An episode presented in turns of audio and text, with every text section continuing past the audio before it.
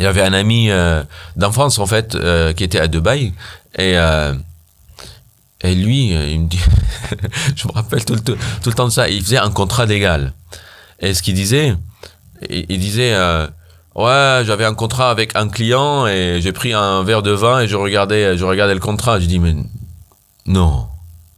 T'es pas tu regardes pas un contrat dans cet état. Il me dit si pourquoi?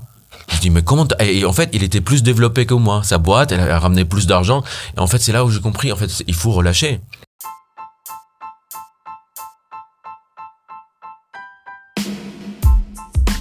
Bienvenue dans La Galère, le podcast qui raconte comment les entrepreneurs des plus belles startups se sont débrouillés pendant les tout premiers mois de leur aventure.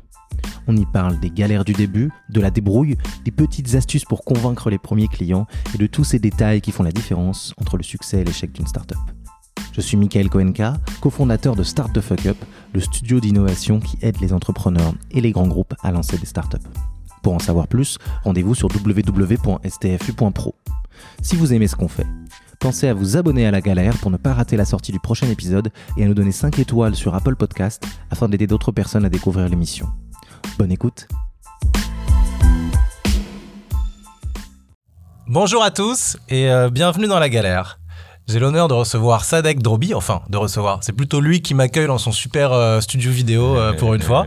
Euh, euh, Sadek Drobi dans la galère. Bonjour Sadek, bonjour comment ça va Ouais, très bien très bien merci On s'est- On s'est coordonné sur les chemises funky en plus aujourd'hui, vous allez Ah, voir. euh, je, me suis dit en fait en plus il y a un site de Prismic qui, avait des Je euh, l'ai mis pour toi, parce que on s'est déjà vu et, et- et voilà, je savais que tu allais apprécier. Merci. Euh, euh, Sadek, euh, bienvenue. Est-ce que tu pourrais euh, te présenter rapidement? Bah, euh, je suis Sadek Drobi. Euh, je viens de loin, d'ici au moins. Euh, Je viens de la Syrie. Euh, bon, longue histoire. Après, je suis atterri en, en France. Je suis euh, ingénieur logiciel. J'ai fait plusieurs choses qui m'ont amené à, après à fonder Prismic. Et aujourd'hui, on est une boîte de 60 euh, plus personnes. Il y a pas mal d'histoires dedans. On va, on va revenir sur, sur tout ça. Est-ce que tu pourrais nous présenter un petit peu Prismic? Bien sûr. D'ailleurs, d'ailleurs, avant, avant, euh, la, la galère, j'aime bien le nom. Parce Merci. qu'en fait, il y a plein de, de- d'émissions qui parlent de start-up et on a l'impression que c'est tellement bien, les gens ils sont tellement intelligents, ils ont tout. Euh, non, c'est la galère. Ouais, c'est, c'est bien. Et on va, on va, intéressant. on va y revenir. ouais. Euh, Donc Prismic, Prismic en fait c'est euh, c'est un outil SaaS pour développer des sites web pour les pour les entreprises petits ou grands et en fait le- concept principal c'est qu'on va euh, avoir les développeurs et les, les marketing teams. Il y a deux applications, un pour une pour les développeurs et une pour les, les, gens de marketing. Et les développeurs, ils vont développer des sections modulables, des sections, plein de sections. Et euh, les marketing, ils vont utiliser pour faire leur page. Par exemple, on va regarder le site, par exemple, de Conto. Et ben, euh, n'importe quel site, il y a ces sections-là. Et en fait, euh, ça, c'est, ils ont une collection de 30, 60, euh, euh, ce qu'on appelle slice, des sections, qui sont développées par les développeurs par rapport à un brand et tout. Et après, ils, le- ils les passent aux content writers et eux, ils, veulent- ils vont pouvoir faire autant de pages qu'ils veulent euh, indépendamment. Donc, euh, ils ont des stratégies de marketing, tout ça. Bah, ils vont aligner leur, leur section et faire des pages indépendamment. Donc, euh, il n'y a plus d'aller-retour avec les développeurs quand on veut développer les pages. Ouais, donc, donc, donc, pour ceux qui connaissent le mot CMS, hein, le mot technique, donc c'est vous êtes un CMS, C'est ça. mais headless, donc sans front euh, Il n'y design a pas de front, exactement. Et donc, si je l'explique à les gens qui connaîtraient pas euh, la tech, en fait, c'est un endroit où vous, vous voulez construire un site web, vous écrivez vos, vos articles et vos parties du site euh, directement sur le site, sur WordPress, des choses comme Mhm. ça. Mais du coup, après, il faut changer le thème WordPress, le design. Là, avec Prismic, pour des sociétés un peu plus avancées en, en marketing, avec des équipes qui gèrent plein de pages de leur de sites web un peu complexes, eh bien, ils peuvent, euh, dans l'interface Prismic, écrire tout leur contenu euh, de manière modulaire et ça va hop, se répercuter sur le site euh, euh, automatiquement et avec la bonne image de marque, le bon design décidé par C'est les exactement designers. ça.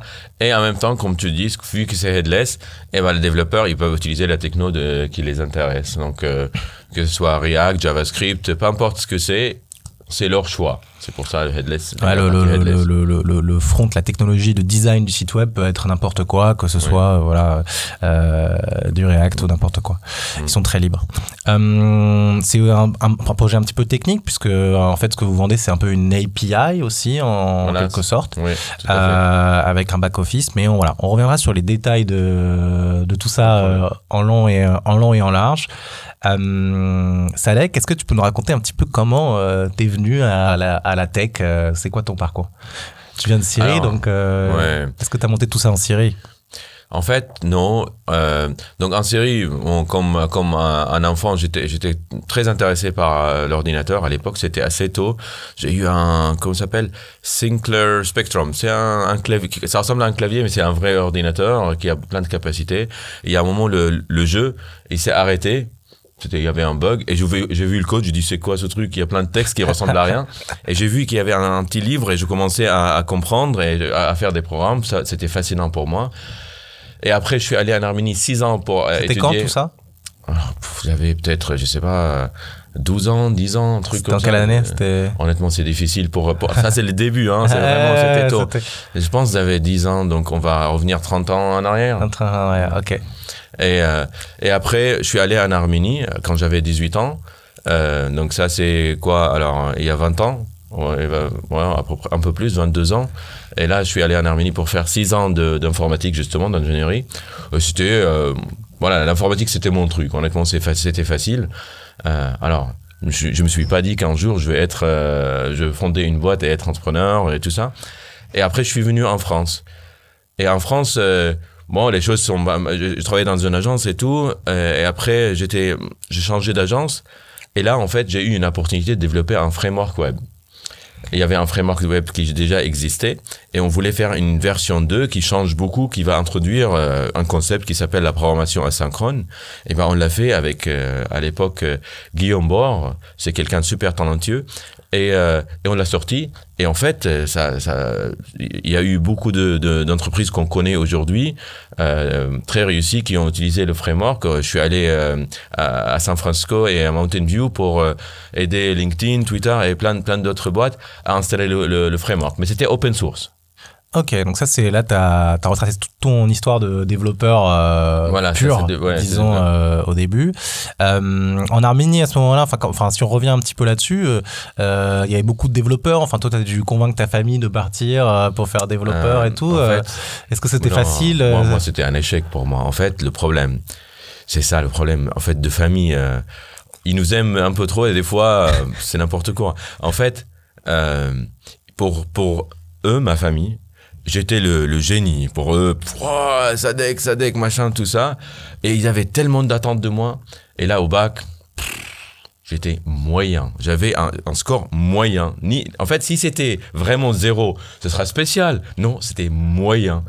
Et moi, j'étais, j'étais, oh là là, je suis une déception, c'est incroyable. Et les gens commençaient à dire, ah oui, mais en fait, euh, euh, c'était vraiment une déception, Sadek et tout ça. Et moi, j'avais, j'avais tout noir autour de moi. Je, je, c'est pas possible. Tout le monde croyait à moi et là, plus personne croit en moi. Et là, il y a mon père, en fait, il a, il voyait ce truc informatique, ça m'intéressait et tout. Il m'a dit, non, non, moi, je veux t'envoyer quelque part pour étudier. Super. Parce qu'en série, je peux pas, en fait. Si j'ai un, un, un score bas, c'est fini. hein. Je vais étudier autre chose. Ah, l'informatique était réservée à... à, à des scores. ouais. Ah, avec le Donc bac, là, ok. et je pouvais être euh, rentré dans la, l'art. la- galère commence donc. Ouais. et il m'a envoyé en Arménie. Et honnêtement, je l'ai jamais dit, mais, mais l'Arménie, j'ai traîné. hein. Vraiment, oh là là. C'était bien pour moi, parce que c'est une séparation de ma famille. Donc là, il fallait que je me retrouve qui je suis, parce qu'avant, je vivais sur ce que eux disaient sur moi. Et là, c'était un espèce euh, de, de Canva et il fallait, il fallait que je me définisse, c'est qui moi. Et je, je suis passé par plein de phases, je traînais. En fait, euh, la programmation c'était assez facile pour moi, donc je, je, je rentre dans l'examen. euh, C'est une école spécialisée d'informatique? Dans l'informatique, oui. Ok. Mais il y avait des matières où c'était un peu la galère parce que je- j'allais pas, j'allais pas en fait. C'était, trop- je croyais que c'était trop facile. Et petit à petit, je commençais à, à, à, à me définir, à savoir qu'est-ce que je veux. Et en fait, vers la fin, euh, voilà, c'était, c'était un peu mieux. Mais je me rappelle, en fait, mon père, il me donnait, euh, je pense, 1000 dollars ou, ou- voilà, c'est ça. euh, pour l'année, je le dépensais en deux mois. J'étais, j'étais dans les cafés, dans les trucs, je dépensais, oh là là, l'argent. Et après, j'y vivais genre huit mois sans rien. vraiment sans rien, parce que j'osais pas lui dire euh, j'ai tout dépensé. Et enfin, c'était une gestion n'importe quoi. Euh, Mais en fait, genre- je pense que c'est ce genre de- d'expérience qui m'ont appris à gérer un peu mieux euh, quand j'ai un budget. Peut-être. Peut-être, ouais. C'est les débuts de la comptabilité d'entrepreneur. Ouais. Euh, ouais, c'est exactement ce qu'on fait quand on lève de l'argent avec un VC. On crame tout en deux mois, après on n'a plus rien pour les mois qui restent. Non, je rigole. Faut surtout pas Mais faire en ça. fait, aujourd'hui, on a l'image contraire, on en parlera, mais on a l'image contraire euh, quand on parle avec les VC. C'est le contraire. Ils nous disent, ah, vous voulez pas dépenser Ah un ouais, peu c'est ça en fait. Vraiment. Et l'entrepreneur il cherche un non non. Non, on dit, non, attends, Plus prudent. euh, c'est quoi, le- c'est quoi leur investissement? Ok top. Et donc l'Arménie, donc tu finis quand même ton diplôme, peut-être aussi avec une Ouais, mention oui. un peu Ouais, mieux ouais. en informatique. Là ça se passe très bien, avec une bonne mention. et en fait, ça m'a aidé euh, le côté programmation parce que j'ai commencé tôt, je connaissais bien, bien donc ça m'a aidé énormément. Et là, comment t'as, pourquoi la France euh, Comment t'es Parce parti que j'a- j'avais un super plan. Non, non, c'est pas vrai. non. En fait, il y a une fille. Vraiment, c'est vrai. En fait, la réussite, je sais pas, des fois, ça, se- ça se trace. Euh, euh, une fille que j'ai rencontrée en, en Arménie, une semaine seulement. Elle était là une semaine en Arménie. On s'est rencontrés. Elle est partie en France. Et elle m'a aidé à venir. Et aujourd'hui, c'est ma femme. Ah, belle histoire. Donc- ah d'accord, c'est ça J'aurais pu dire, ah, moi, non, j'ai fait un. Non. Ah t'as, suivi le, le, le- destin. Et en fait, pour moi, la France, c'était pas mon truc, honnêtement. Ouais, moi, c'est les. États-Unis. Moi, j'étais, ah, ouais, je, je suis, c'est là, je dois aller aux États-Unis. En plus, ma sœur était là-bas et tout. Euh, et quand je suis arrivé en France, pour moi, c'était, c'était pas le pays de, de, de. Ouais, c'était pas, ça, j'avais le pas une image. fromage et les châteaux forts, quoi. Ouais, c'était les Français. C'est un peu entre, entre les très réussis et les très euh, au milieu, tu vois. Ouais, c'est pas vrai. Non, mais vraiment, aujourd'hui, j'apprécie tellement la sophistication des Français. Parce qu'avant, on le voit pas de l'extérieur. Ouais, ouais, ouais. Mais, euh, mais j'apprécie énormément ça. Je, je me, en fait, je me définis pas comme. Bon, bien sûr, j'ai le passeport français, tout ça. Mais je me définis comme parisien. J'aime bien Paris, j'aime bien l'énergie Ah qui est à t'es- Paris, j'adore. Voilà. Ok. C'est, pourtant, c'est particulier Paris aussi, mais. C'est cool, particulier. mais en fait, je suis international parce que j'ai vu plein de pays, mais je suis parisien, c'est sûr. Comment t'as trouvé ton premier travail, du coup, en agence euh, à Paris? Oh là là. Je me rappelle, on passait partout. On envoyait, on avec, avec justement ma femme, à l'époque, ma, ma copine, avec un CV, un CV et tout. Pff, personne répondait. Pour réparer les ordinateurs, j'étais bon en réparation. Non. Euh, des trucs de programmation, des agences. McDo. McDo, ils m'ont pas accepté. Mais c'est incroyable. Et j'ai fait une lettre Pour de faire de la- motivation. De, non, non. Pour, servir. savoir. Ils t'ont pas accepté. McDo. Oh là là, ils m'ont pas accepté.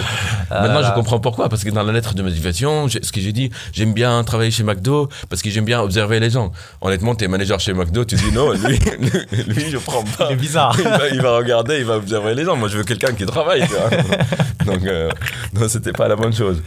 Et après, il y a quelqu'un qui m'a pris une petite, toute petite agence qui s'appelait Solsikia à la- à à l'époque. Maintenant, je pense que ça s'appelle, oui, ça s'appelle Le Le Monde qui change.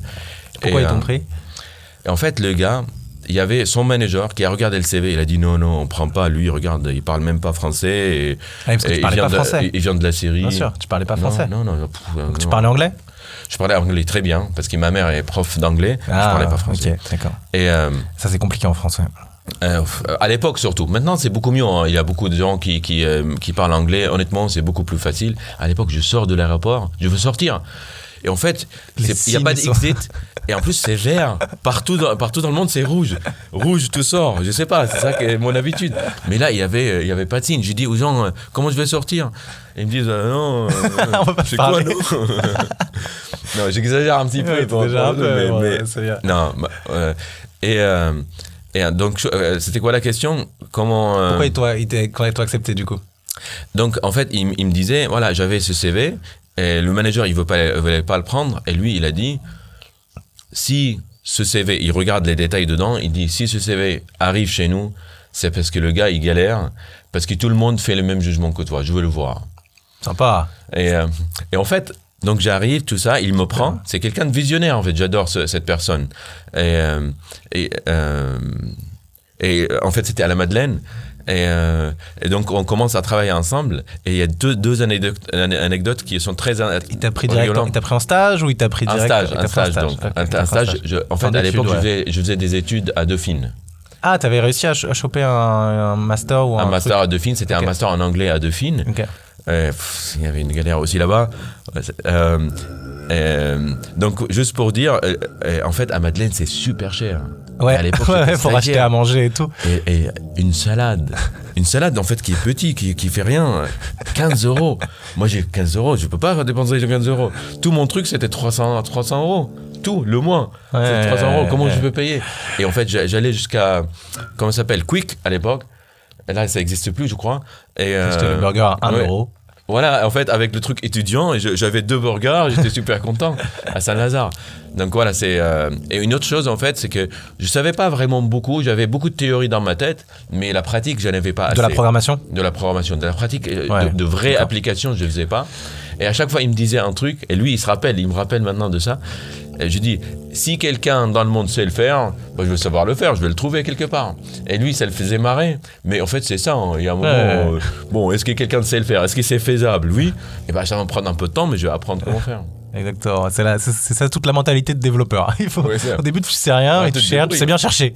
c'est bien cherché, c'est ça le truc. Et au fur et à mesure, euh, tu progresses, tu sais mieux chercher. Ok, donc là, c'était ton, ton premier stage dans cette, dans cette agence. Ouais. Euh, J'ai continué avec eux. continué avec eux sur des projets de quel type du coup Informatique classique, développement de site, site web, développement de euh, site, site web et back office. et back office. Donc c'était pas encore l'ère des applications et tout ça. euh, Non, non. c'était vraiment des C'était sites des sites web, des, des bonnes marques. Et il fallait développer le back office et le. et à l'époque, j'ai fait un petit CMS parce qu'on est développeur. hein, on, on, Mhm. on se contente jamais de prendre un outil. euh, donc j'ai développé mon propre euh, back office. Et je me rappelle en fait. euh, je travaillais, vraiment, ils étaient patients avec moi quand même, ces gens-là. Parce que j'ai travaillé pendant un mois sans montrer zéro résultat. Je dis t'inquiète, t'inquiète, ça va le faire. Et après, je fais tatin, tout est fini. Mais tout est fini, mais on sait pas si eux, ils vont être contents de mon travail. Ouais. C'était mon travail comme je le pensais. Ouais. Et vraiment, euh, bon, ils étaient contents, euh, bon, il fallait fa- de modifier des choses. Mais à l'époque, je savais pas qu'il faut montrer un petit progrès après un petit progrès. J'étais, euh, Ah, ouais, je vais les surprendre, ils vont être contents et fiers et tout ça. Non, fait, euh, on a fait- on en tant que développeur, moi aussi, on a, on a tous fait les mêmes erreurs euh, au début. Ouais. C'est- un art d'apprendre à développer, c'est un art d'apprendre à communiquer autour Com- de ce que tu développes. non, mais je communiquais Euh, absolument pas. Et euh, donc pour la, pour la petite définition, donc CMS, euh, ce que tu as mentionné là, donc c'est Content Management System, donc système qui permet de manager le contenu. On a dit back office, donc c'est en fait l'interface, la page qui vous permet euh, d'écrire tous vos contenus, vos articles euh, de votre site, et hop après ils vont se propager sur le front, donc euh, Ouais. là où il y a le, le- le design. Pour ceux qui ont utilisé WordPress, le CMS, en fait, c'est toute l'interface, le back-office de WordPress où vous êtes avec à gauche, article, plugin, tout ça. C'est Mm. tout le panneau d'administration, en fait. Et après, le front, c'est votre thème avec les, les, les designs.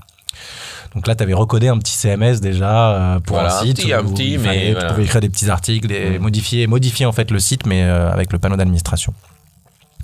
Ok, donc, euh, donc là tu, tu progresses un petit peu, peut-être qu'ils t'embauchent en CDI ou tu À vas CDD. ailleurs alors Un CDD. CDD. Et c'était intéressant pour moi parce que c'était la première fois que j'ai été un peu plus payé. c'était Ok. 1000 euros- 1000 euros, je pense. Ouais. Et après, à, à ce moment-là, en fait, mon prof à Dauphine, il m'a proposé un job dans son, son agence, donc. Ah ok. Et euh, j'ai hésité, pendant un an, j'ai hésité de le rejoindre parce que il est particulier quand même.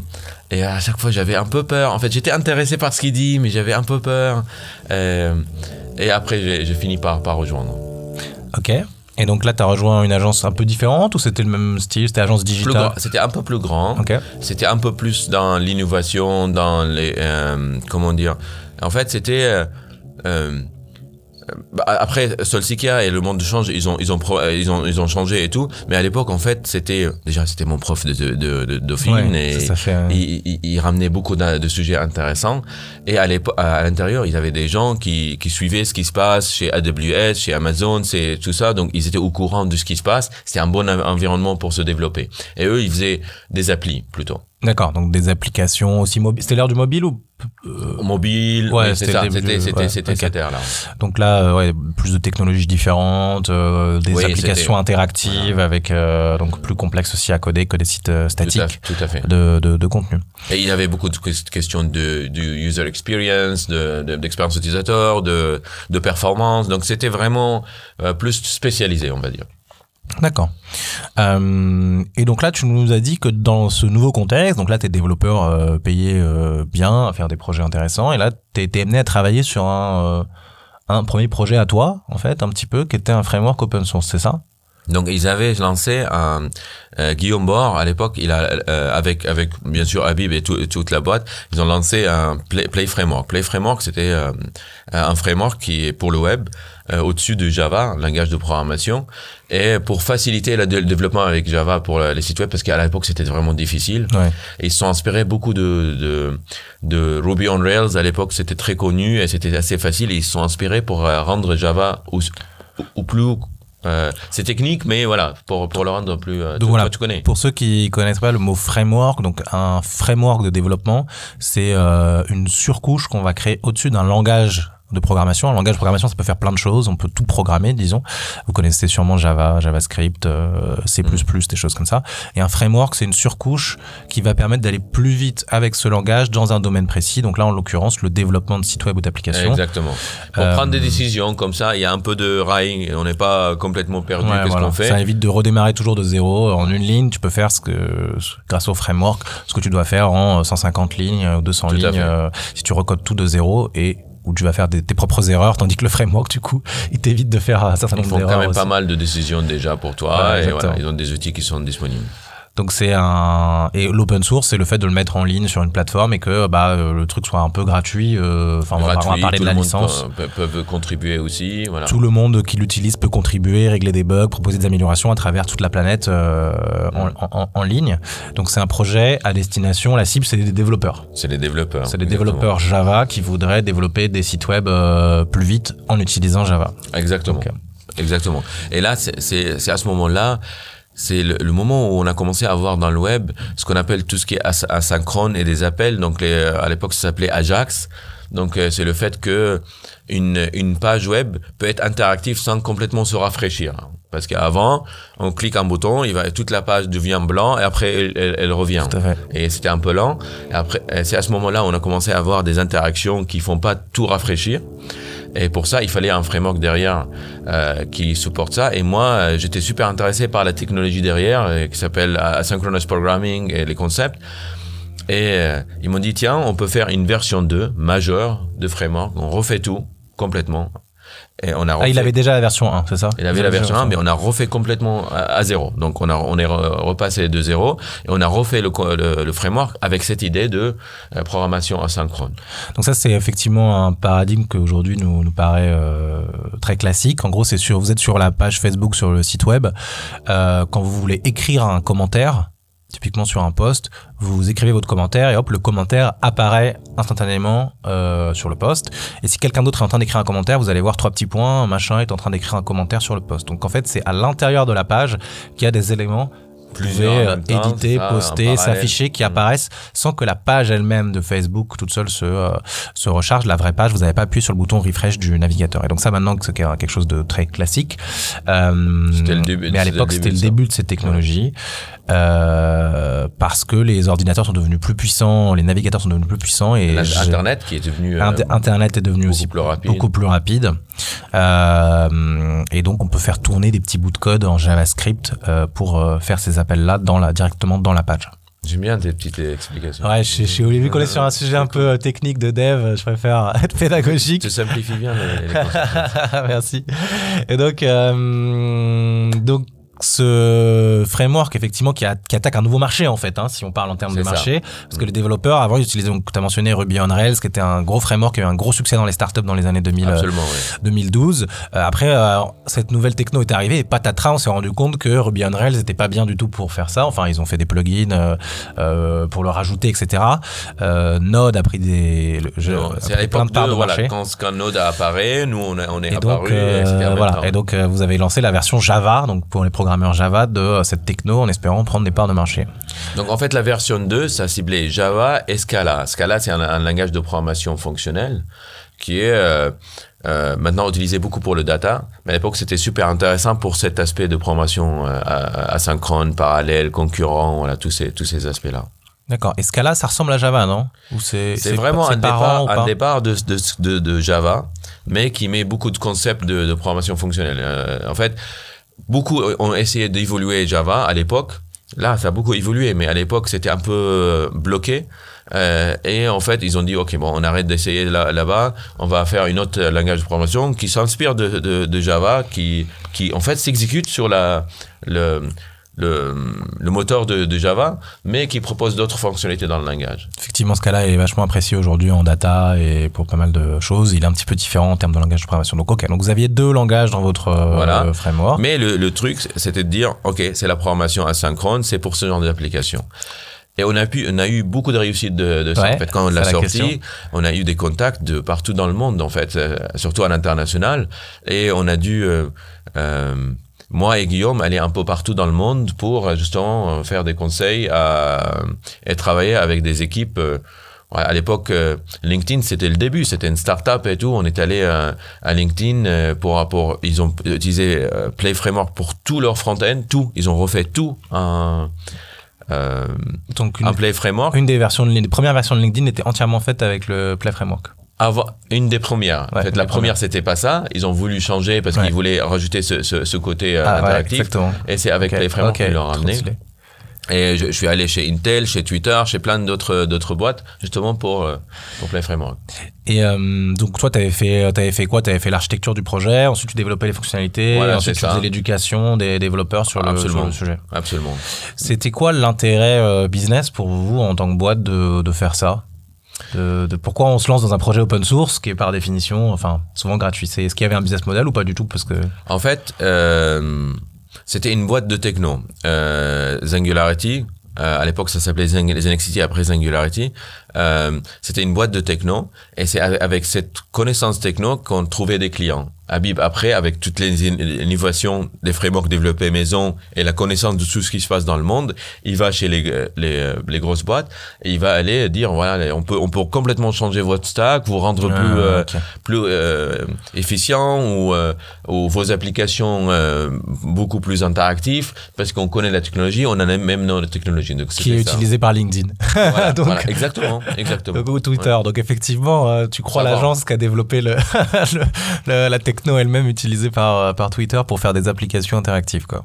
Ok. Donc Mais ça- c'était, c'était, il fallait, il fallait être, je pense, il fallait être un peu long terme, un peu visionnaire Ouais, pour ouais, faire ouais. ce genre de stratégie, parce que investir autant d'argent. Ah ouais, c'est combien dire de temps de va- développeur euh, Combien de c'est énorme. Tu travaillais euh, Déjà, déjà. T'étais la- à mi-temps sur ce truc-là? Non, on était plein temps. Moi et Guillaume. plein temps sur le framework? Moi et Guillaume.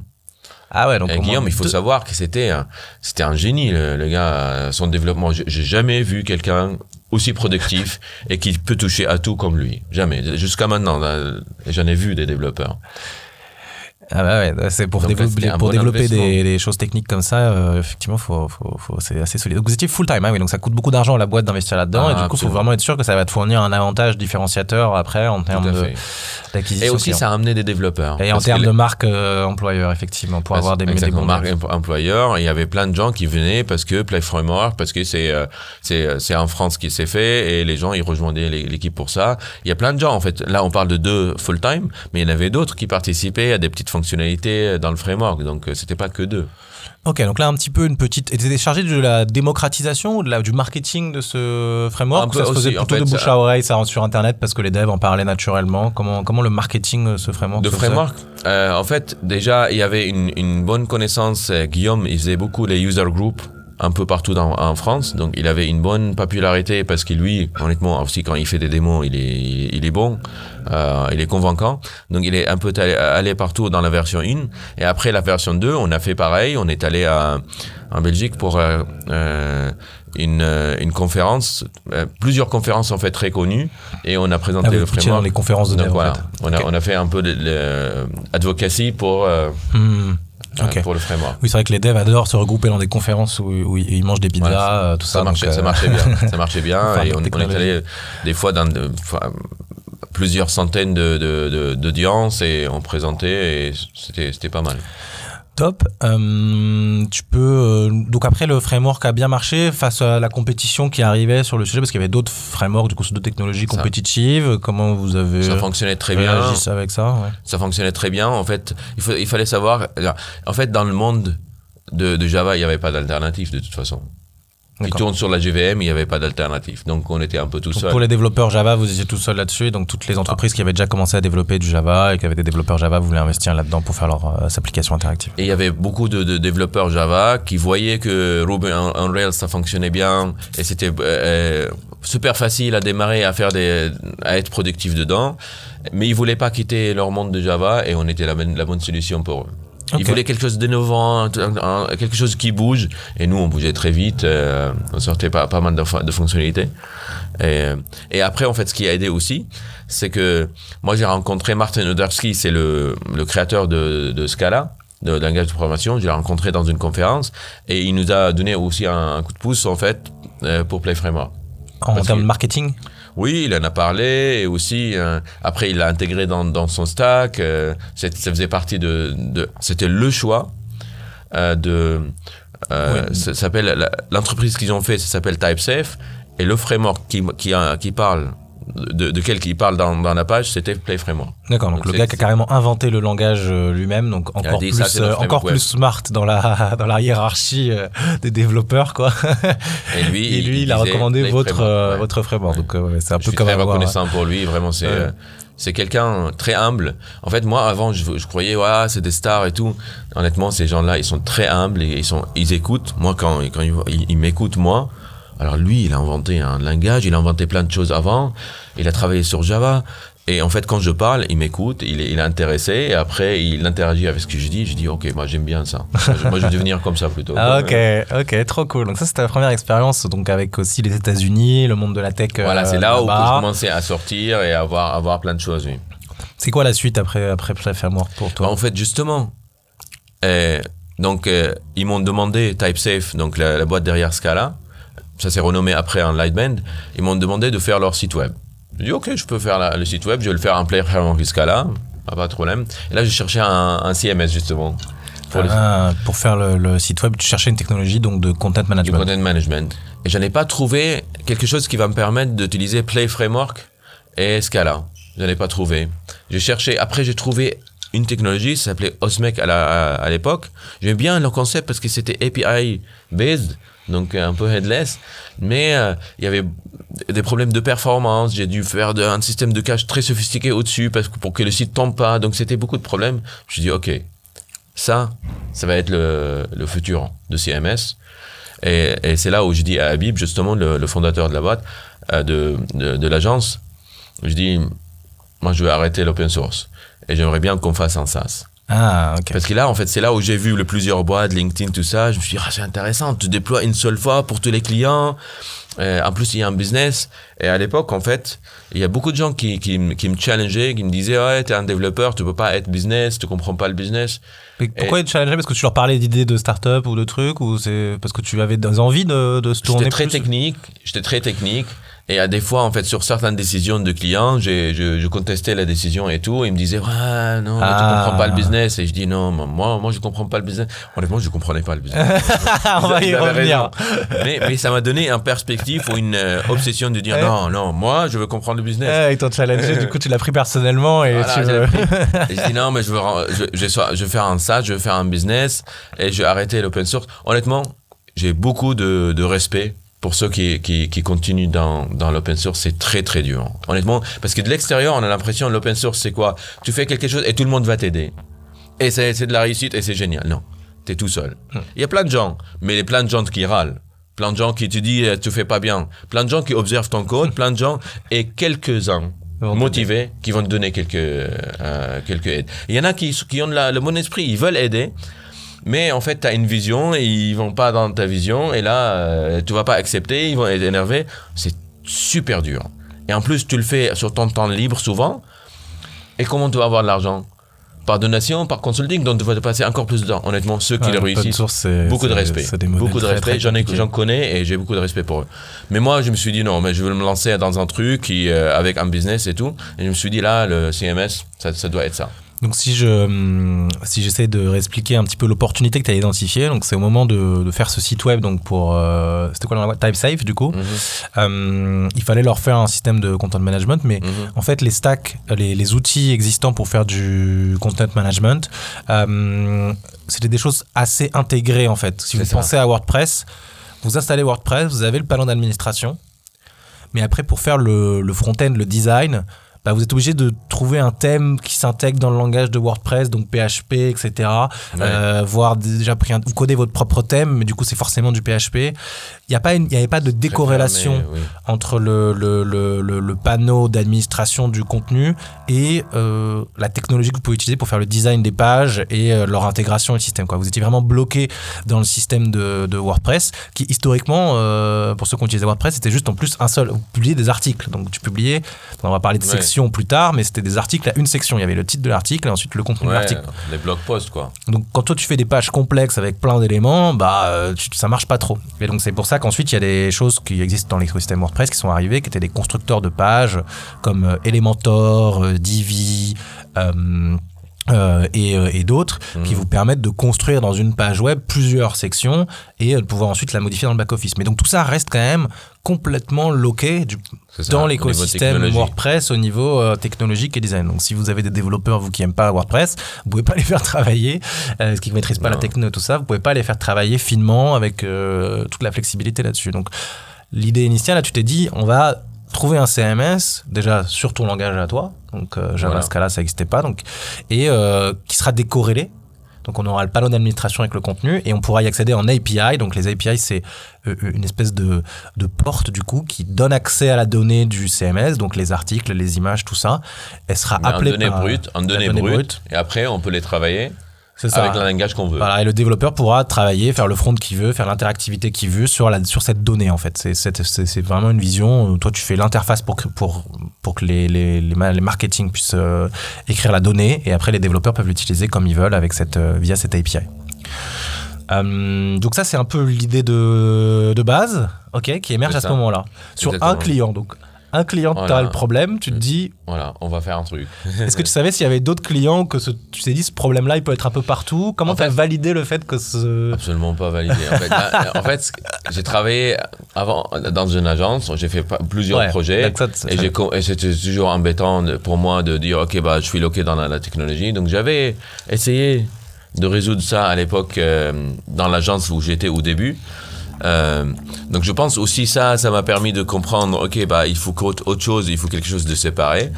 Euh, j'ai vu qu'il y avait ce produit-là et, euh, je me suis dit, c'est ça.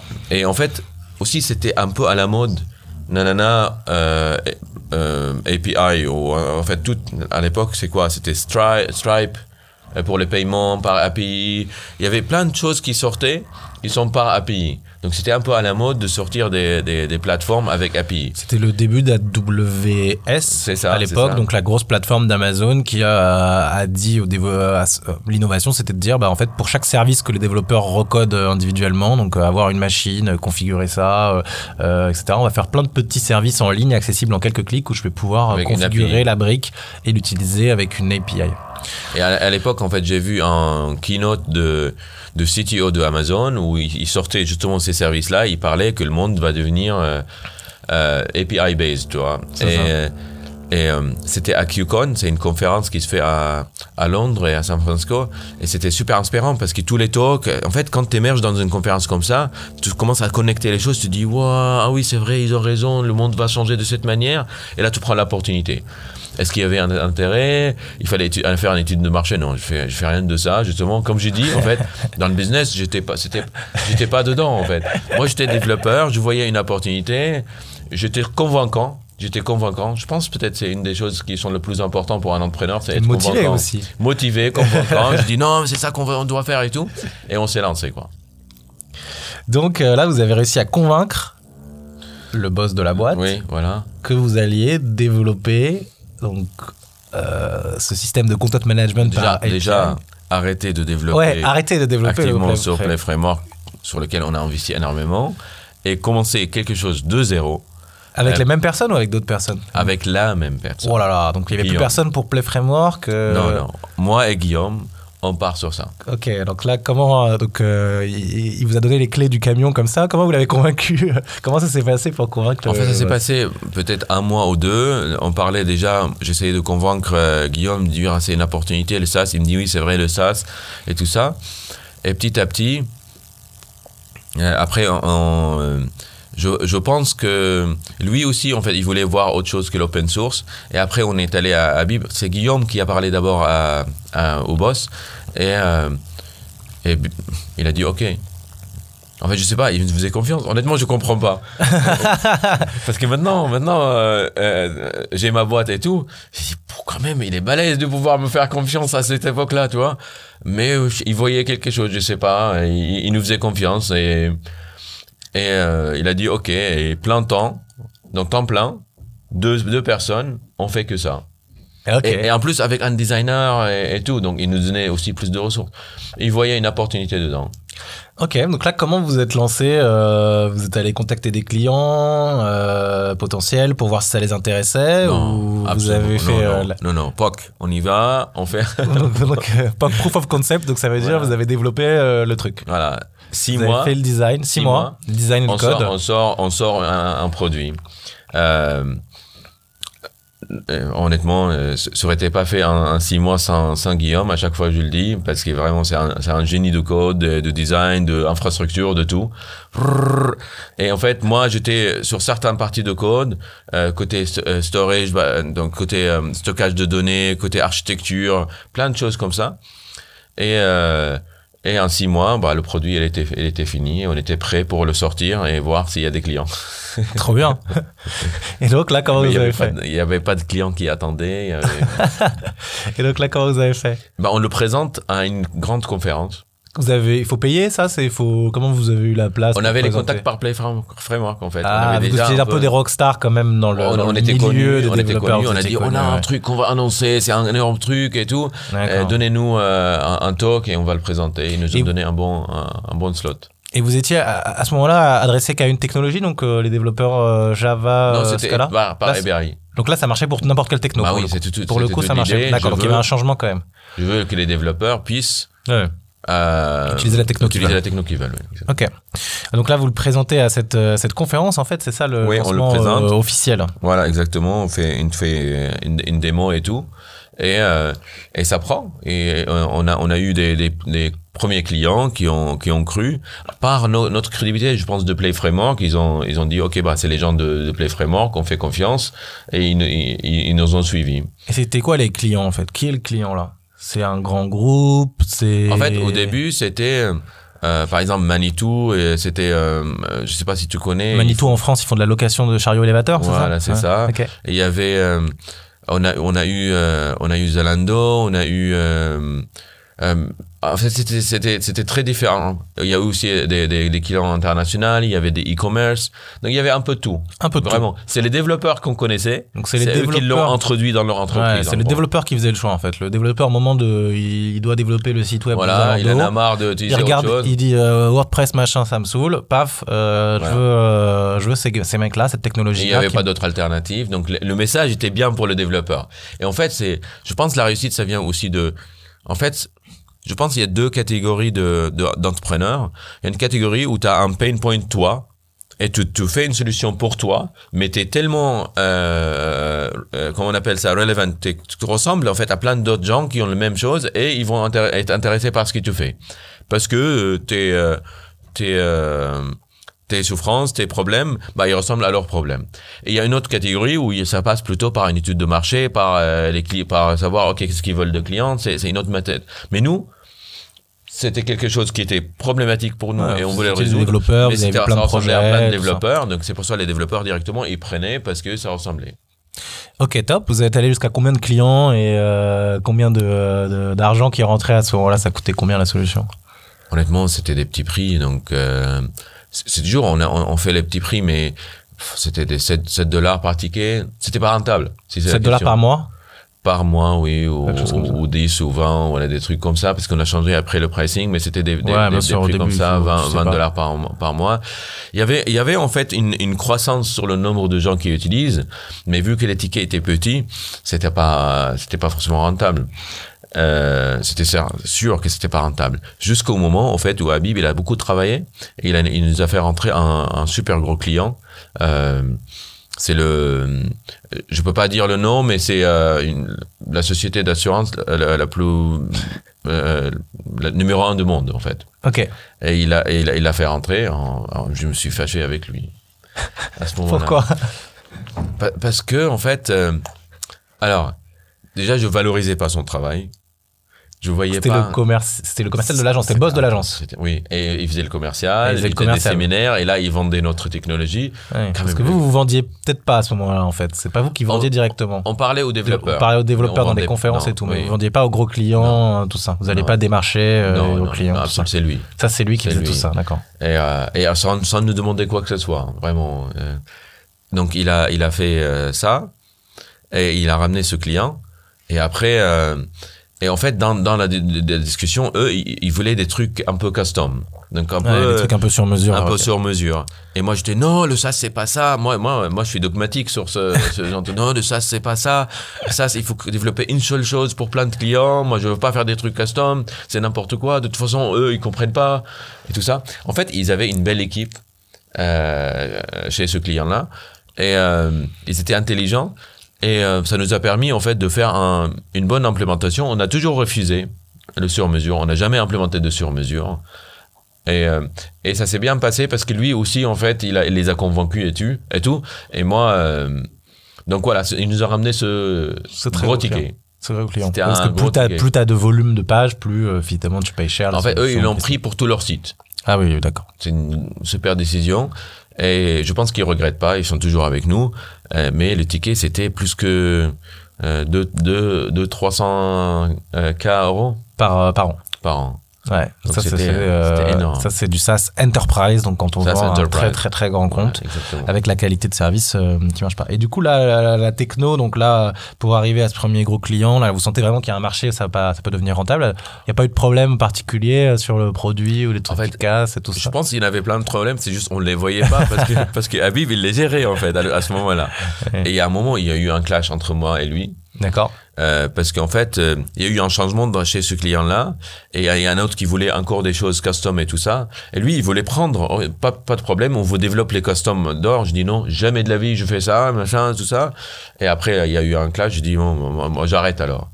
Euh, et heureusement, en fait, lui, il était un peu, il était très patient. On a eu une discussion. Je dis, moi, moi, soit, soit je sors avec la boîte. Je dis, en fait, honnêtement, moi, je veux maîtriser la stratégie de cette boîte. Euh, de tout, de A à Z, le financement, le- les clients, je veux tout Ouais, maîtriser. c'était, c'était de l'intrapreneuriat presque. Enfin, t'étais. euh, ouais. En fait, j'étais un peu, je pense, je, je, me- je me sentais que tout le monde me dit que je suis pas business. Et là, c'est le moment. Je veux, je, je veux monter veux, en puissance ouais. là- là-dessus. Euh, je croyais que j'étais, j'étais bon en business. C'est, comme ça, en fait. Des fois, on a une vision, mais c'est ça qui nous permet aussi peut-être d'avancer. Et je dis, je vais arrêter. En fait, ce qui s'est passé, euh, on, on est passé sur un truc très, très majeur. Euh, Guillaume a dû quitter. le pour- développeur pour- avec toi, Voilà. Et donc, la moitié de l'équipe. de l'équipe est partie. Et surtout, quelle moitié euh, Mm. Vraiment, était important. Dans, et pour des raisons personnelles, euh, et il a rejoint des, des, des, des boîtes super euh, euh, avec beaucoup de réussite. Et là, là, on a, on, j'ai a eu peur. hein. Ok, qu'est-ce que ça veut dire? C'est fini ou pas Et là, je dis, à, je dis à Habib, je dis, en fait, moi, je veux, je veux une équipe maintenant. C'est une opportunité. Il part, ok? Bah, je veux remplacer Guillaume. Il m'a dit, qui tu veux? Euh, je dis, je veux un designer, je veux quelqu'un pour l'infrastructure, je veux un développeur et je veux un project manager. Quatre personnes pour remplacer une personne. Mais je me suis dit, c'est une opportunité pour le rendre une vraie équipe, Ouais, plutôt que- que des euh, personnes. faire un nouveau départ, quoi. un nouveau départ. Il m'a dit oui. Il m'a dit ok. Et, Super. euh, et parce que aussi, je pense à cette époque-là, il y avait, il y avait ce, ce- ce gros client, donc ça se voyait, il y a beaucoup de potentiel dans ce truc-là. Ouais. Et, et lui, il commençait à le vendre partout dans ses séminaires, donc il voyait qu'il y a de l'importance donc à ce moment-là. Euh, donc cette équipe-là, et après quand on a eu un peu le, le- le petit conflit, le clash entre nous, j'ai dit je, vais sortir avec l'équipe. Donc en fait, je lui ai dit, je veux partir avec le produit et avec l'équipe. Donc ils vont plus travailler pour lui, pour euh, pour les comptes et tout, et je vais sortir avec. Pour que ça devienne ta propre euh, boîte, quoi. Voilà, spin-off. Spin-off. Et je dis, je veux, je veux que toute, toute l'équipe soit incentivée, avoir des, euh, des, Des parts dans la boîte. des parts dans la boîte. C'était dur hein, pour lui, je pense. C'est une sacrée décision. Euh, enfin, il y a eu plusieurs choses en même temps qui ont joué dans notre sens, dans notre faveur. Euh, parce qu'il y avait aussi en même temps un achat qui est de, de, de cette boîte, de cette agence. Donc ça, ça jouait à notre faveur et on a spin-off et il a gardé des parts dans la boîte. Donc ça, c'était le vrai, le vrai départ d'entrepreneuriat, le vrai. Et euh, allez, on l'a appelé New Prismic parce qu'on a dit c'est un bon départ, un nouveau départ. C'est pas Prismic, le produit il s'appelait Prismic. On l'a dit, c'est maintenant c'est New Prismic. Donc ça c'est le départ. Trop bien. Donc là, vous vous lancez et là, c'est toi qui dois donc euh, bah, faire le commercial, faire la stratégie. Enfin, la stratégie de produit, tu la faisais déjà un peu, mais Ah, là, j'avais du coup, tellement de euh, pression. En fait, j'avais tellement de des fonds peut-être aussi, parce que je sais pas Bah, s'ils vous donnent du cash pour payer les salaires. Enfin, qui paye les salaires au début, au début on a essayé de lever des fonds, mais Ah, vous étiez déjà un peu rentable du coup, parce que vous avez un gros client. Peut-être. en fait, on se payait pas des salaires. Il y a trois entre nous, on paye, on se payait pas de salaire. On était un pôle emploi. Et le reste, ça, ça payait des salaires. Et avec ça, on pouvait Ouais. tenir. On pouvait tenir euh, un an ou deux, comme ça. Et, euh, et on se demandait, est-ce que je veux aller lever des fonds? Il y a plein de choses que j'ai esquivées. euh, parce qu'en fait, il y a eu aussi un- un- une proposition d'achat de Google qu'on a refusée à Ah oui? l'époque. Ouais. Ok. Euh, oh là là, je me rappelle toujours, j'ai fait un appel avec... À ce euh, moment-là, donc dès le début? Juste avant le, dé- ah, le départ. C'est Ok. ça qui a, qui a commencé à, à- Ah, à ouais. basculer tout, en fait. Il y avait... euh, il s'appelait Dave Sobota. Le gars, je parlais avec lui, j'étais stressé, mais c'est moi qui a parlé tout seul, en fait, parce que voilà, j'étais à l'aise en anglais et tout. Et, euh, et on a enregistré, je pense que j'ai l'audio quelque part. Bah, c'est énorme, c'est énorme. Et je parle avec Dave Sobota. Et en fait, euh, déjà, le gars, il est hyper humble. Il me met à l'aise. Moi, je me suis dit, c'est une négociation de trucs, je rentre, moi, ça. Allez, très calme, très truc. Et je dis, moi, je vais, il me propose un prix, je je, je dis, non, je veux le double. Machin, c'est ça, euh, je ne comprends pas ce qu'il y a, tout ça. Elle me dit, bah, écoute, le problème, en fait, c'est que si vous aviez des chiffres d'affaires qui, qui justifient ça, ok, mais c'est là juste la technologie, tu vois. Ouais. Et je veux pas aller à Larry et lui dire, euh, on va acheter une boîte qui a pas de chiffre d'affaires pour ça. Larry Page, La- Larry, c'est. mais en fait, c'était quelqu'un qui est, qui est, euh, je, Ouais, je sais pas, un, mais euh, voilà, moins un de, de, de, de Larry et. Et moi, j'étais impressionné quand il parle. Mais il m'a mis tellement à l'aise et je me suis dit, ouais, ça, c'est des vrais entrepreneurs. Ça, c'est des vrais boss. C'est des vrais. Ah, ça m'a inspiré énormément. Je me, dis, je me suis dit, je veux, je veux devenir celui-là. Parce qu'avec son calme, avec comment il me met à l'aise, moi, moi, c'est quoi un, développeur qui a développé un logiciel, je suis, je suis très motivé et tout, j'ai beaucoup d'énergie. Mais lui, c'est Google. Et tu refuses donc. et en fait, moi, j'étais partant. Ah. Mais euh, on a discuté et tout. euh, bon, euh, la décision finale, c'était non. Je dis, ok, pas de problème. De toute façon, ils vont, on, on va faire un gros truc de ça. Pas de problème. Moi, je, moi, j'y vais. Y a pas de problème. Et après, on a spin-off, donc. Ok. Et donc là, euh, tu te retrouves. euh, Euh, à, à un espace de coworking. C'était un, un ancien école.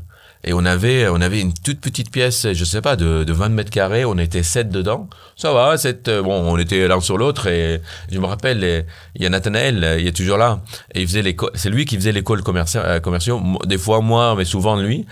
Et euh, il y avait de bruit et tout. Et le pauvre, il était dans le, le couloir en train de faire les appels. Et il y a des gens qui lui disent, mais arrête ça.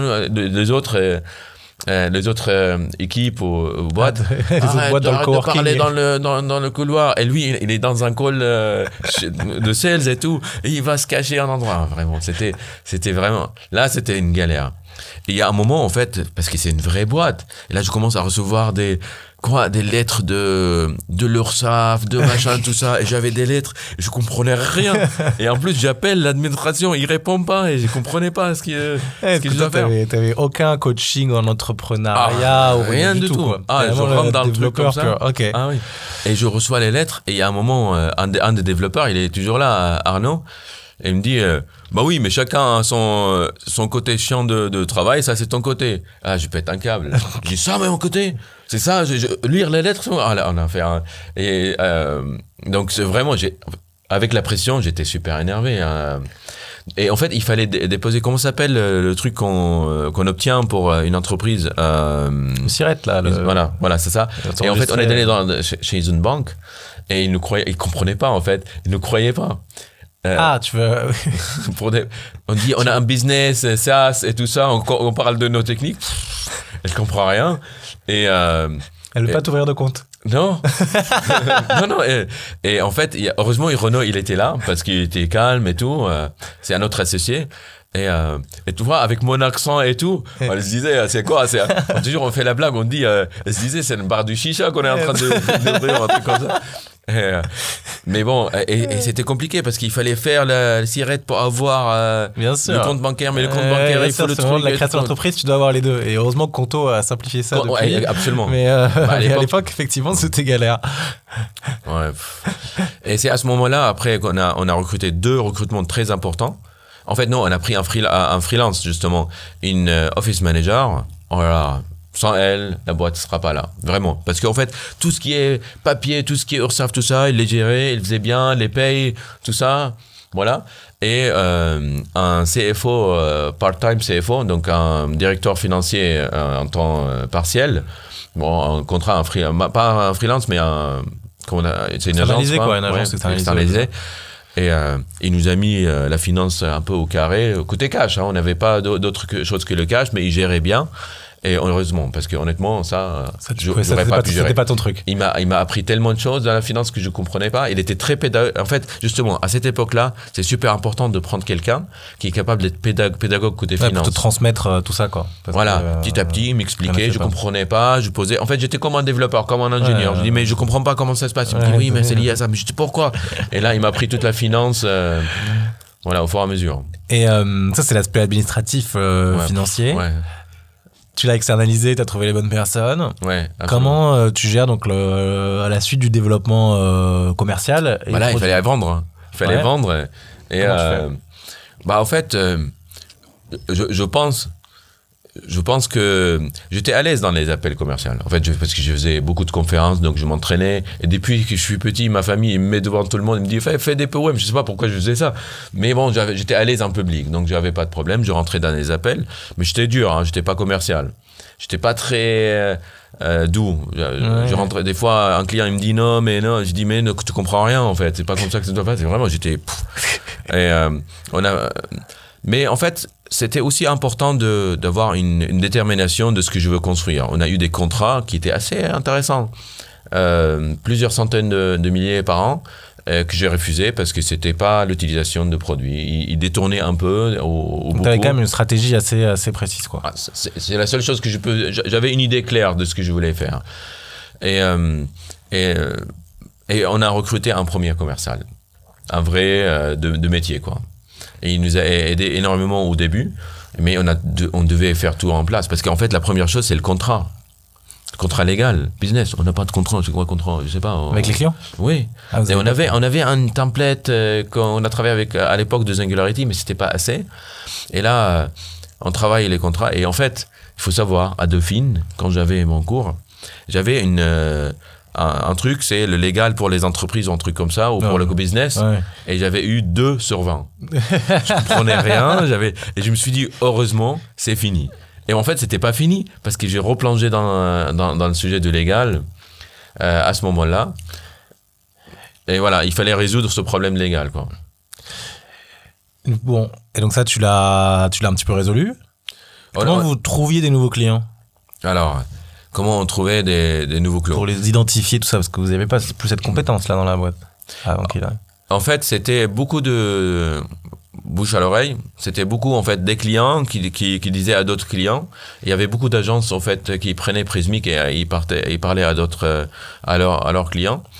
Euh, moi, je voulais être à, à l'international, donc en fait, je- ce que j'ai dit à l'équipe, c'est qu'à partir de 4 heures, on parle plus en, euh, en français et on parle plus à des clients en France.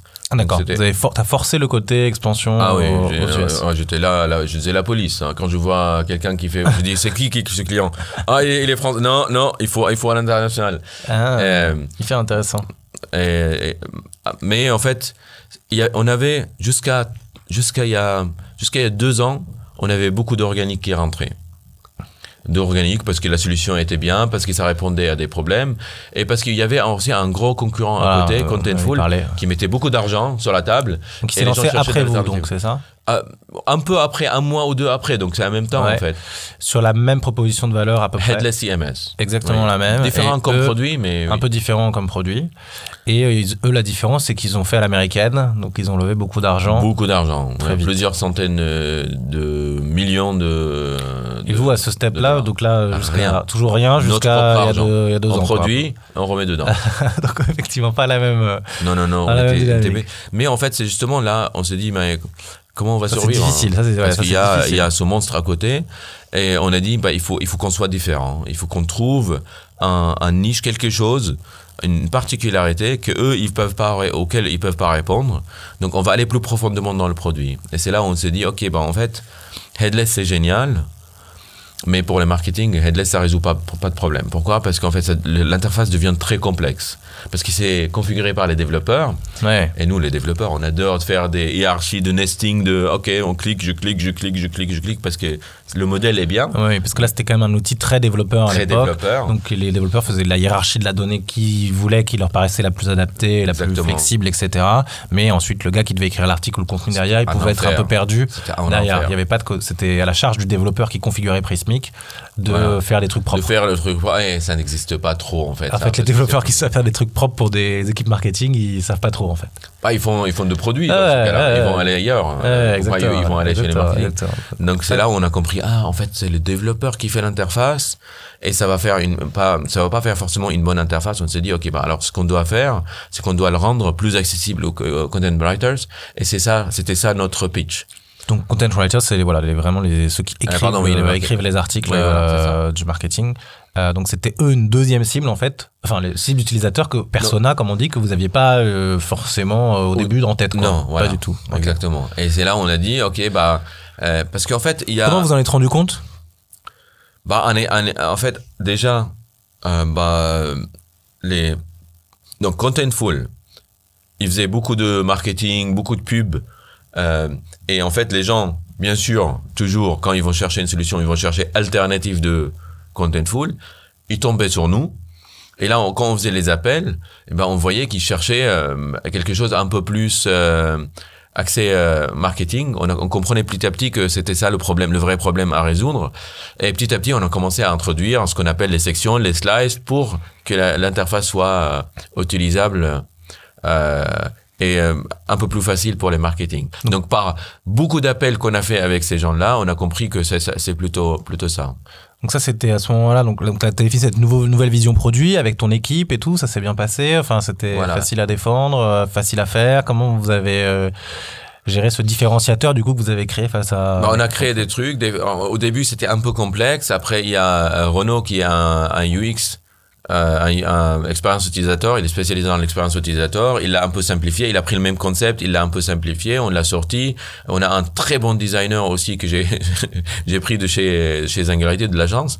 Et on a commencé à étirer là-dessus et on, on voyait des gens qui aimaient beaucoup euh, notre solution, même si ça manquait des fonctionnalités assez majeures, mais ils le prenaient pour ce côté-là. pour ce côté donc user euh, user experience un peu plus Et là, on a dit, c'est ça notre truc. Et ça. en fait, vous êtes focus là-dessus. et surtout, en fait, à l'époque, un CMS, ça peut répondre à plein, à plein de, de, de, de cas d'utilisation.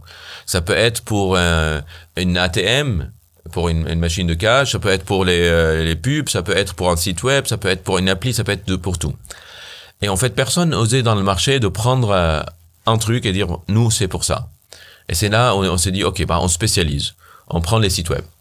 Et si quelqu'un veut une appli, on dit non, c'est pas nous. Prenez n'importe qui, mais c'est pas nous. Euh, S'ils veulent faire autre chose avec, je sais pas, montre connectée, je sais pas, on dit c'est pas nous.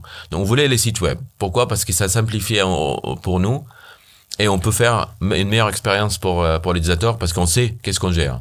Et ça vous l'aviez déjà fait avant? Vous étiez un peu minimaliste sur vos fonctionnalités euh, à développer ou... Non, on partait, en- non, on partait dans tous les sens parce qu'en fait, quand on est sur un monde comme, comme le CMS, il y a beaucoup de choses intéressantes.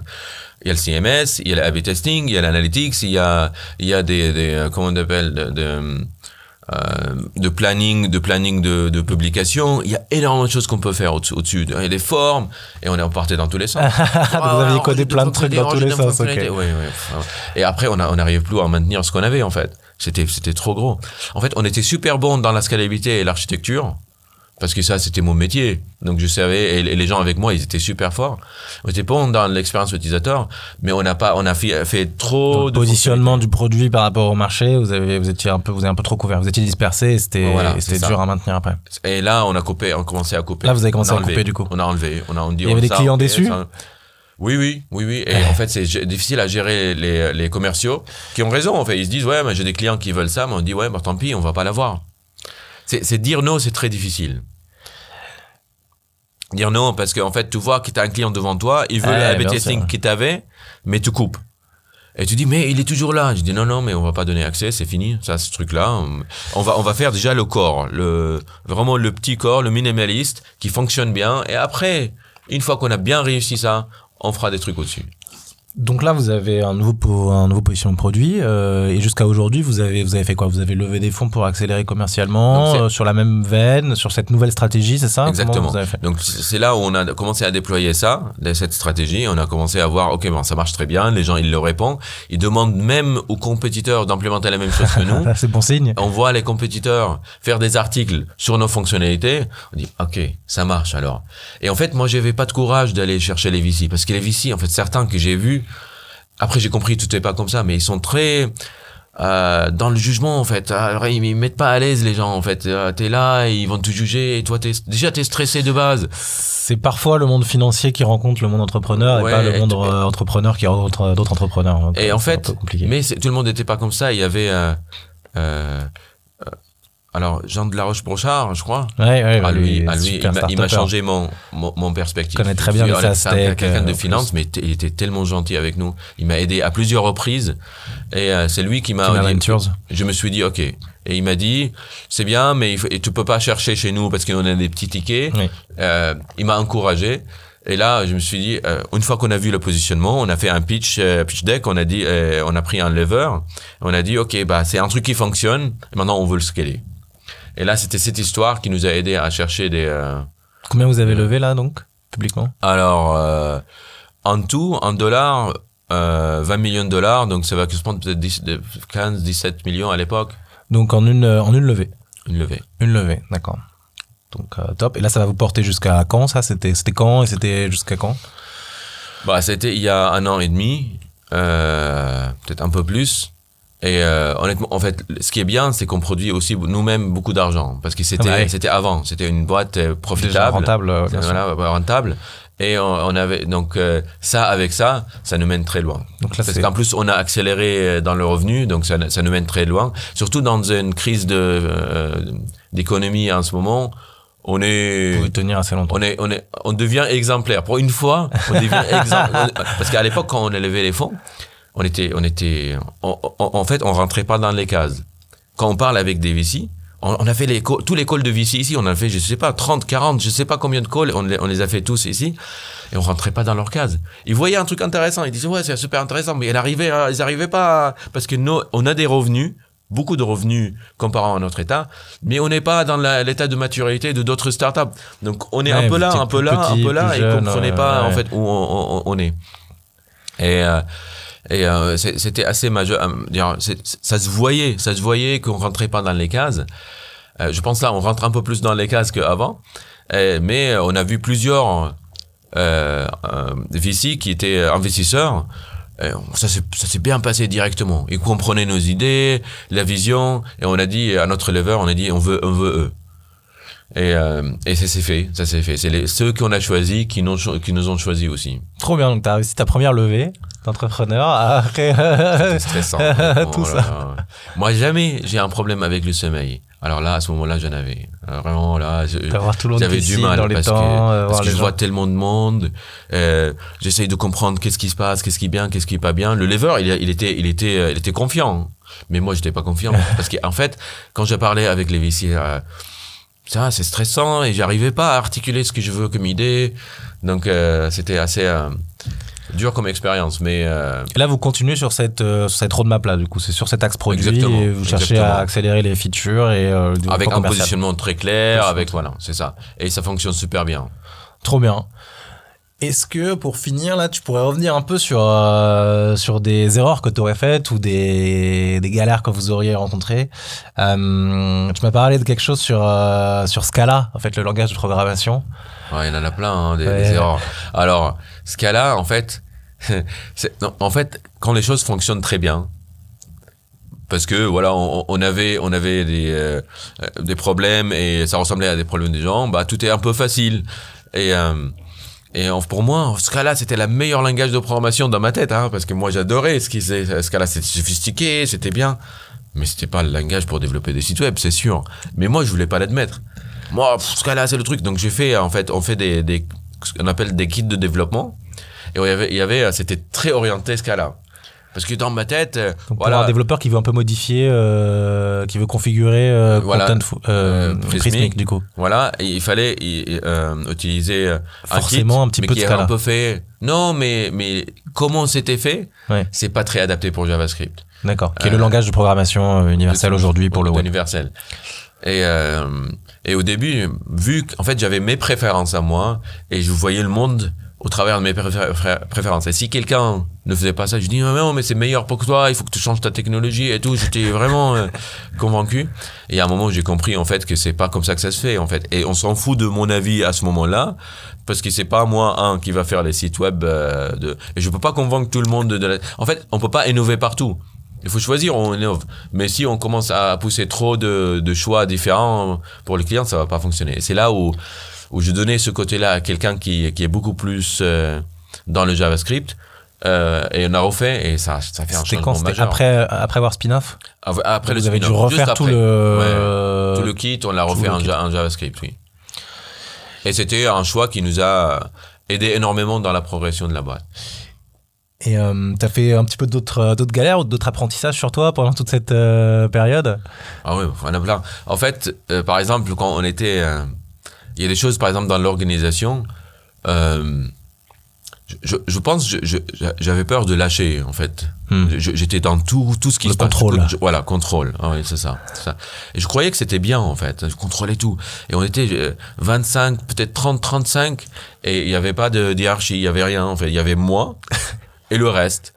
Et je parlais avec tout le monde, et je disais à tout le monde comment faire, et j'étais un peu partout. Déjà, moi, dans ma tête, ça tournait. Hein. Je savais pas que c'était fatigant, mais c'était hyper fatigant. Et c'est surtout euh, pour les gens quand en, plus on recrute en, euh, plus et, euh, et ça devient de plus en plus dur parce que j'arrive plus à suivre. Donc j'arrête tout le monde. En fait, je dis non, tu le fais pas tant que je dis dis pas. Et en fait, les gens ils s'arrêtent et tout. Et là, j'ai compris qu'en fait, qu'il faut, il faut que je me change d'abord. En fait, la boîte va pas progresser si moi je change pas mes habitudes. Et c'est là où j'ai commencé à travailler sur moi, de dire ok, pourquoi, pourquoi je veux te contrôler tout? Est-ce qu'il y a des gens que je fais auxquels je fais un peu confiance sur certaines choses? Et je peux faire des points de contrôle de temps en temps pour voir, pour les, pour dire ok non mais je préfère comme ça. Et petit à petit, il y avait des gens que je faisais, auxquels je faisais beaucoup confiance. Et, et ça, ça, ça s'est bien passé pour certains, ça s'est mal passé pour certains. Mais il fallait, il fallait, en fait, il fallait avoir des échecs. J'avais peur des échecs. Il fallait avoir des échecs. Il fallait, il fallait que des choses euh, fonctionnent mal, en fait. Pour tout le remplace, tu recrutes quelqu'un d'autre, tu, tu fais différemment. Donc ce Ouais. contrôle-là, il fallait, il fallait lâcher. Et en fait, c'est quand je suis allé à Dubaï. Il y avait un ami euh, d'enfance, en fait, euh, qui était à Dubaï. Et, euh, et lui, il me dit, je me rappelle tout le, tout, tout le temps de ça, il faisait un contrat d'égal. Et ce qu'il disait, il, il disait, euh, ouais, j'avais un contrat avec un client et j'ai pris un verre de vin et je regardais, je regardais le contrat. Je dis, mais non, t'es pas, tu regardes pas un contrat dans cet état. Il me dit, si, pourquoi? Je dis, mais comment et, et en fait, il était plus développé que moi. Sa boîte, elle a ramené plus d'argent. Et en fait, c'est là où j'ai compris, en fait, il faut relâcher. C'est le relâchement qui fait le business. Un peu d'intuition, un peu de relâchement, mais c'est pas le contrôle, c'est pas le développeur, c'est pas oh là là, je. Euh, Le développeur, en tant que développeur, on aime bien contrôler son univers, avoir tous les frameworks, tout maîtriser de A à. Z. ouais. Et en fait, là, c'était le relâchement. Et ça m'a appris énormément. Je me suis dit, ok, je veux pas grandir si je continue à faire ça. Et le contrat qu'il a signé avec le verre de vin, du coup, c'était un, c'était un bon contrat ou pas? Bah oui, bah oui, il avait. il avait, euh, Pas eu de problème. Bon, bah, attends, oui, tout très bien. Alors, l'histoire, c'est bien fini. Il était bon. non, mais c'est ça en fait. Et, euh, il faut relâcher un peu. Alors, euh, moi, je fais pas euh, comme ça, mais euh, mais il faut savoir faire confiance aux, aux gens. Il faut savoir faire des échecs pour qu'on puisse apprendre et laisser les autres aussi faire des échecs. Mais bon, voilà, c'est quand, Ça, quand on est dedans, on lâcher le voit pas. ouais. Et tes employés t'ont quand même euh, suivi, du coup, même quand tu étais dans ces phases-là de très contrôle, où il y a eu des tensions, ils te le faisaient ressentir ou... Il y avait des tensions, je me rappelle, il y avait des tensions avec certains. Il y a certains qui me suivaient. Il y avait des batailles tout le temps. Ah, c'était la, moi, la bataille sur les features tout le temps. ouais. Et il y avait des batailles, mais on arrivait à parler beaucoup en fait. On arrivait à revenir, à, à- à dire pourquoi on a, on a ça, euh, mais c'était très bruyant. Alors, Aujourd'hui, on est dans un meilleur monde. On était, on- c'était super bruyant sur n'importe quoi. On, on faisait des discussions longues. Ah pourquoi non non on fait pas ça. Vraiment c'était c'était dur. Il y avait- plein d'autres galères. hein. Euh, Il y avait, euh, en fait, je me rappelle au début, avant le spin-off, euh, donc on avait en fait mis euh, quelque chose pour euh, quand il y a une machine qui tombe, ça nous appelle sur le téléphone. Quand je, euh, ouais, un de vos serveurs euh, voilà. Pour une certaine raison. Ouais. Et en fait, et j'ai passé une période où le téléphone sonne tout le temps parce qu'il y avait toujours des machines qui tombaient en fait, qu'il y avait toujours des serveurs qui lâchaient. et c'était, je me réveillais la nuit avec une, en plus la sonnerie c'était c'était horrible. Et moi je me réveille, je cours. Ok, il y a des clients, il y a tout ça. Euh, c'était c'était vraiment dur. C'était vraiment dur. Mais euh, euh je pense qu'il y a un moment où déjà l'infrastructure est à, à développer et à un moment en fait tu euh, te dis ok bon voilà c'est ça qui est devant moi il y a le serveur qui, qui lâche il y a le- la machine qui qui lâche et C'est l'événement le plus stressant hein, pour, un, pour un développeur hein, d'avoir ça. c'est le... le service il est, il est, dingue, là hein. hein.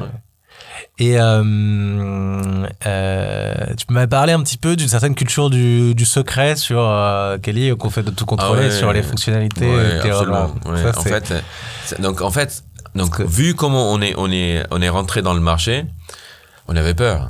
Il y avait un gros client, à à- pardon, un gros compétiteur à côté. Et en plus, on voyait nos fonctionnalités. Des fois, il parlait de nos fonctionnalités et tout. Alors, j'ai commencé à être très secret sur ma vision, sur tout ce que je pense.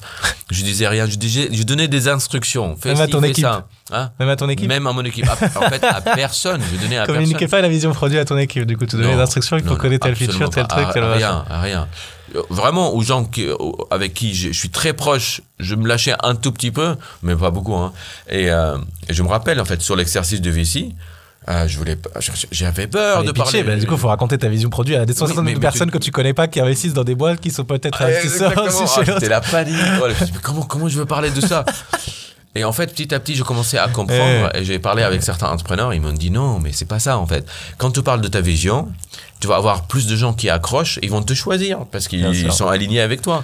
Et, et déjà, changer une stratégie dans une boîte, c'est très, très grand. Et ça va faire peur à tes compétiteurs parce qu'ils disent oh là là sa stratégie du coup je vais aller un petit peu différent parce que si je vais frontal contre lui euh, Soit je vais ça, du soit ils, temps. font, soit ils font, ils font, imaginons, ils ils, font pareil, mais toi, tu connais ton- ta vision plus qu'eux. Ouais, ouais, donc, là, fait, petit à petit, tu vas développer. Ouais, ils vont t'aider. En fait, ils Ouais. vont t'aider. Les gens, par exemple, quand Contentful parlait des slides, les gens de ta feature clé du coup. de, ouais. de ma fonction- fonctionnalité, bah, les gens, ils venaient vers nous. Oui. Ils disaient, oh, alors, euh, on va aller, on va aller chez, Chez le vrai. chez hein, le vrai, ouais, bien sûr. Donc en fait, il fallait changer de, de mentalité là, et euh, c'était euh, c'était une erreur de, de dire bon à l'époque peut-être il fallait que je passe par là, mais oui il fallait et là c'est le contraire. Là on est de dire ok bah les visions il faut qu'on en parle, il faut parce que c'est là où on a des gens qui arrivent euh, comme candidats, ils disent Ah, on aime bien ce que vous faites et Bien votre sûr, vision de marché. hein. Ils sont pas là pour développer, ils VC, sont là pour le- tout le monde en fait maintenant il voit notre vision, il s'accroche et euh, mais bon, il fallait que je change, il fallait que je sois sécurisé. Et honnêtement, comme développeur, imagine, comme développeur, t'as tout ça, t'es absolument pas sécurisé. tu, veux, tu veux dire à, à- à personne. Ouais. Super euh, Sadek, on n'a pas mentionné aussi les galères du fait de monter une boîte à la fois en France et avec un marché international euh, sur toutes les time zones, etc. Mais Ouais. bon, euh, Bon, ça, ça, tu je pense qu'il y en en a, il y en beaucoup. Euh, est-ce que tu as un conseil pour clôturer cet entretien? Est-ce que tu as un conseil à donner euh, aux, entrepreneurs qui nous écoutent et donc en particulier aux développeurs qui voudraient se lancer dans une boîte tech ou l'entrepreneuriat? Honnêtement, déjà, par exemple, moi maintenant j'ai un enfant. Et avant d'avoir un enfant, euh, je donnais des conseils à tout le monde pour leur enfant. Je dis, oh, tu dois faire ça. non, regarde, il, est, il est gâté, je sais pas quoi. Mais quand j'ai un enfant, je comprends en fait. Chaque enfant a une histoire. C'est très différent. Donc moi, je peux plus donner conseil à n'importe qui. Euh, je- En fait, je peux plus donner parce qu'en fait, je sais que chaque histoire est différente. Il y a des problèmes différents. Qui arrivent à des moments différents. à des moments différents. Tu peux pas, tu peux pas dire euh, c'est comme ça qu'il faut faire. Tu peux écouter et peut-être dire dans j'ai une expérience similaire, je te donne mon expérience. La seule chose que je peux dire peut-être, c'est euh, en fait je, me posais la question, qu'est-ce qui est, spécial chez, moi que j'arrive à ce stade avec une boîte qui a levé, qui a de la réussite? Qu'est-ce qui est spécial? Je, me pose la question tout le temps. Des fois, je me dis, ah, c'est la vision, c'est ça. Non, il y a une seule chose. Ah, deux, je peux dire. Une détermination. J'ai jamais lâché. Il y a eu plein de problèmes. À chaque fois, je voyais euh, une opportunité dans le problème. Il y a eu, euh, il y a eu le spin-off, il y a eu euh, Guillaume qui est parti, il y a eu euh, GDPR, c'était, une galère. Il y a eu le Covid. À chaque fois, je voyais une opportunité dedans et je continuais. Détermination, ne pas lâcher. C'est ça qui fait parce que sur le long, ça va fonctionner et pouvoir faire adhérer d'autres gens. Donc ramener des gens, faire adhérer les gens, c'est, c'est les deux propriétés. Même, imaginons, je dis maintenant à mon équipe, imaginons on va faire un gros trou et on, va le faire à la cuillère. Ça a l'air nul. Mais si, si on a 100 personnes qui vont faire la même chose, ben on va réussir. La, on s'en fout. On s'en fout si c'est la bonne si tu manière. réussis à vendre si la vision du trou et que tout le monde est chaud pour faire le trou, après on trouvera la meilleure manière de le faire, peu importe les, les galères, effectivement. Voilà, si tout le monde adhère et on va faut- pouvoir faire, on va faire le trou. Et c'est ça qui est important, c'est que il faut, il faut que les gens adhèrent et il faut une détermination de ne pas lâcher. Et euh, même si c'est la mauvaise, c'est pas forcément de la bonne idée, on va apprendre sur le chemin, on va avoir des techniques et on va le faire. C'est un super conseil, c'est vrai que je donne souvent à plein d'entrepreneurs qui arrivent avec une idée. Si votre idée, elle est pas sexy au point de convaincre d'autres gens, euh, si votre vision, elle est pas sexy, si vous voulez faire un petit truc qui résout un petit machin, mais quand vous en parlez à d'autres gens qui connaissent et qui n'ont pas un peu les yeux qui brillent, vous réussissez pas à allumer ça chez d'autres gens, c'est difficile. C'est très difficile. Voilà, si on n'arrive pas à vendre son- idée. En fait, avant, je, donnais beaucoup de, crédit au, euh, à l'idée. Après, je me suis dit non, c'est pas l'idée, c'est, euh, il faut l'implémentation et tout. En fait, il faut l'idée pour faire adhérer les gens. Il faut la vision. ouais. La vision, La vision, pour, pour faire adhérer les gens. Après, on va, on va trouver au fur et à mesure les bonnes solutions, les bonnes choses. Il faut bien sûr itérer, itérer, mais il faut, il faut pouvoir attirer les gens parce que les gens, ils ont plein d'opportunités partout et il faut qu'ils croient en ça. Moi, j'ai des gens super talentueux qui ont fait euh, plein de boîtes euh, intéressantes avant et ça fait 5 ans qu'ils sont là, 6 ans qu'ils sont là, 8 ans qu'ils sont là et ils n'ont pas lâché. Et c'est ça, il faut, euh, il faut attirer, il faut être un aimant. Et euh, écoute, euh, merci beaucoup euh, Sadek pour cet euh, super entretien et, euh, et à bientôt et bon courage pour la suite de Prismic. Merci à toi, c'était c'était super intéressant, j'aime bien le concept. Salut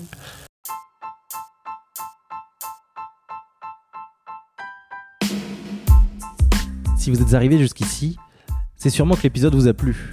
Merci de le partager autour de vous et de nous mettre une note 5 étoiles avec un joli commentaire, ça va énormément nous aider à faire connaître le podcast. Évidemment, si vous avez des besoins en accompagnement sur vos projets innovants, n'hésitez pas à contacter Start the Fuck Up, on saura s'occuper de vous. Il suffit de nous écrire sur contact at stfu.pro. Au nom de toute l'équipe, je vous dis à très bientôt.